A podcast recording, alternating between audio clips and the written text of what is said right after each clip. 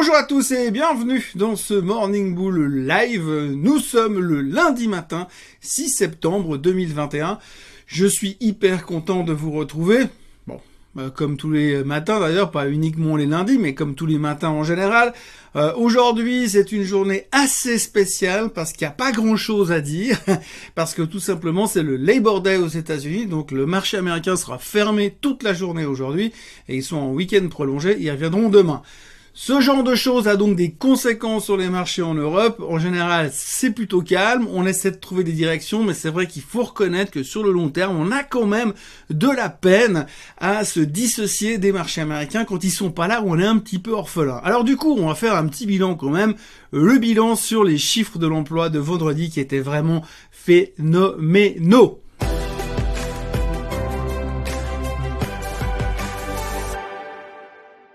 Donc oui, on a attendu toute la semaine pour avoir les chiffres de l'emploi, les non-farm payrolls aux États-Unis. Ça fait rock and roll, ça fait toujours très classe de parler de ce genre de choses, ça fait toujours très professionnel. Qu'est-ce qu'on a appris euh, la semaine dernière? Eh bien, on a appris que finalement les économistes ne servent pas à grand-chose puisqu'on attendait 733 000 créations d'emplois pour le mois d'août et que c'est sorti à 235 000. Alors 498 000 personnes à côté des attentes, c'est juste pas un tout petit peu, c'est énorme, hein, c'est juste énorme. C'est euh, grosso modo, euh, je sais pas, une cinquantaine de paquebots remplis à rabord, euh, c'est cinq stades de foot, c'est monstrueux. Donc on se dit si on mettait 500 000 personnes côte à côte dans la rue, comment on pourrait les rater? Ça paraît un peu compliqué. Et pourtant, si on a réussi. Donc voilà, 235 000 nouvelles créations d'emplois. Donc c'est pas beau du tout, c'est pas bon du tout, c'est une mauvaise nouvelle. Ça veut dire que l'emploi ne repart pas aussi fort que ce qu'on espérait. Donc du coup, on aurait pu se sentir frustré, gêné, terrorisé, apeuré, déçu, triste, malheureux. Mais finalement, euh, tout ce qu'on a réussi à faire, c'est à trouver ça plutôt pas mal parce que la bonne nouvelle dans tout ça, c'est que dans nos esprits torturés d'investisseurs, de traders et d'intervenants de marché, eh bien on s'est dit tout simplement, oui, mais si les chiffres sont mauvais, eh bien du coup, Jérôme Powell, il va devoir continuer à nous caresser dans le sens du poil. Donc ce qui veut dire que le tapering, il est repoussé au calendrier grec, ça veut dire que les hausses des taux n'osent même pas en parler parce que c'est péché. Donc du coup, eh bien c'était une bonne nouvelle. Oui, comme quoi il faut faire pas mal de boulot pour comprendre la psychologie de l'investisseur, sachant que la même nouvelle dans une configuration dans une configuration différente, pardon, aurait pu nous créer un effet euh, tempête du style Ida l'autre jour sur le golfe du Mexique. Donc du coup, euh, on est comme d'habitude un petit peu euh, paumé. Mais à la fin, les marchés américains ont relativement bien supporté l'idée et se disent que c'est finalement plutôt pas mal de se sentir encore une fois, eh bien, euh, euh baqué, euh, couvert, soutenu par la Fed, par les gouvernements, par toutes ces formes de stimulus, puisqu'évidemment, on va pas tirer sur l'ambulance, donc du coup, c'est plutôt pas mal. L'autre chose qu'il faut retenir quand même quand on décortique un petit peu euh, ces chiffres de l'emploi, qu'on creuse un petit peu, c'est pas tant le fait qu'il n'y a pas d'emploi. Finalement, les entreprises aimeraient bien engager aujourd'hui. Le problème, c'est que les gens ne veulent pas bosser. Alors il y a plein de gens qui, après la pandémie, enfin au milieu de la pandémie, se sont dit oui, moi il y a un job que je veux plus faire. Alors c'est vrai qu'on a noté un changement comportemental au niveau des employés, enfin finalement des gens qui veulent bosser aux États-Unis. Ils veulent avoir plus de liberté, euh, des horaires variables, du télétravail, mais ils sont plus trop pour les boulots en relationnel, type serveur ou bosser dans les hôtels. On peut les comprendre hein, fondamentalement. C'est vrai qu'aujourd'hui, par rapport à ce qu'on a vécu, c'est un petit peu compliqué à imaginer de retourner dans ce genre de configuration. Et c'est vrai, ça se ressent sur les chiffres. Et donc, ce qui est assez frappant, et peut-être pour une des premières fois dans l'histoire américaine de ces, allez, 30 dernières années, eh bien, on a des chiffres de l'emploi qui sont pas terribles, mais c'est pas tant à cause du fait que les employeurs ne veulent pas employer, c'est que les employés ne veulent pas travailler, ou en tout cas plus sous cette forme-là. Donc, grosse interrogation aussi de ce côté-là, ce qui finalement est moins mauvais que ça, puisque ça veut dire que l'économie fonctionne, c'est juste qu'il y a un, shift qui est en train de se faire à l'intérieur euh, du tissu économique de l'emploi, et qui fait que les gens se comportent un tout petit peu différemment, donc il faut quand même prendre ces mauvais chiffres avec des pincettes. Alors nous en Europe, on n'a pas hésité, hein. on a trouvé que c'était un mauvais signe, ça voulait dire que la croissance était pas là, que finalement ça repartait pas aussi vite que ce qu'on voulait, donc on s'est fait euh, un petit peu taper sur le groin en fin de séance vendredi dernier, mais finalement les Américains ont compensé et s'en tirent pas trop mal. À voir aujourd'hui comment ça va se traiter, puisqu'effectivement, comme je vous l'ai dit, les volumes vont se splitter par deux puisque les Américains sont pas là. Euh, c'est les Européens qui vont devoir prendre leur destinée en main pendant 24 heures et voir ce que vont nous faire les Américains demain quand ils reviendront de leurs trois jours de week-end. Donc voilà, pour résumer cette journée d'aujourd'hui, ça risque d'être très très calme, très très calme.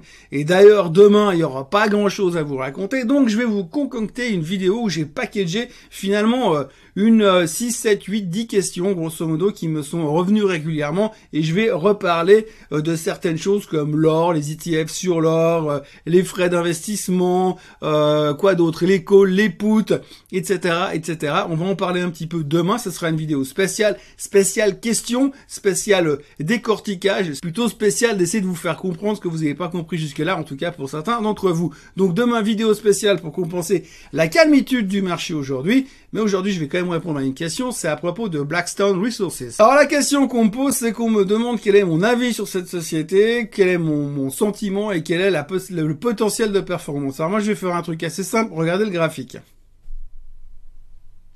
Alors si on regarde le graphique que je viens de vous montrer, eh bien ça donne quoi? Ça donne l'impression que ce truc c'est hyper spéculatif parce que vous voyez que pendant des mois il se passe pas grand chose et puis après tout d'un coup ça va dans tous les sens puis que la tendance elle est quand même globalement baissière.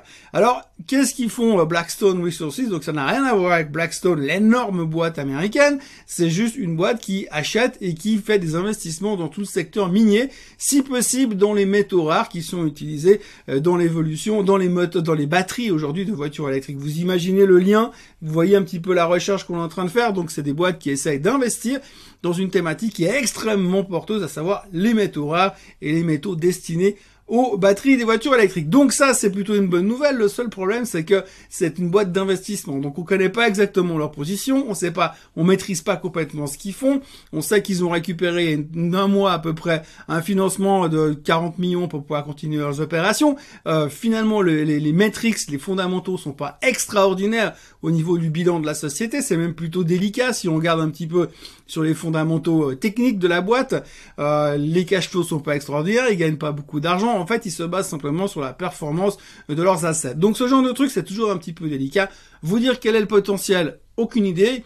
Ce que je sais, moi, c'est que ça reste, quand je vois la configuration et la manière dont cette boîte se traite de la spéculation pure, donc vous donner un potentiel de hausse, c'est difficile. Ça valait un bal et des poussières il y a une année en arrière, ça vaut 3,50, donc forcément, il y a une performance relativement intéressante. Je crois que sur 12 mois, elle fait 27% de performance, donc c'est relativement pas mal, mais ça veut pas dire que ça va se répéter. Hein. Vous connaissez le disclaimer classique, hein. toute performance passée n'est pas une référence pour la performance future, donc il faut quand même se méfier. Pour moi, c'est de la spéculation. Donc me demandez pas de faire un target, de vous donner une idée d'investissement là-dessus, j'en sais rien, et je ne ferai rien là-dessus, si ce n'est de dire, parce qu'il y a une histoire à jouer derrière, soit vous savez quelque chose, mais sinon, c'est juste de l'aspect. Vous pouvez mettre 1000 balles, 1000 balles que vous aurez jamais besoin en espérant que ça va se transformer en 2000 ou en 10 000. Mais après, faire du fondamental là-dessus, c'est quasiment impossible.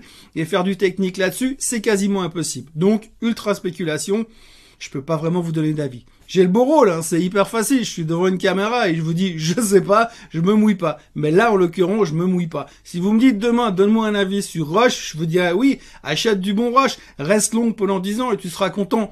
Maintenant, vous dire, achète du Blackstone Resources, reste long pendant 10 ans et tu seras content. Là, c'est plutôt du pile ou face. Voilà, je vous l'ai dit, aujourd'hui, c'est calme, c'est version courte, on est en version ultra light.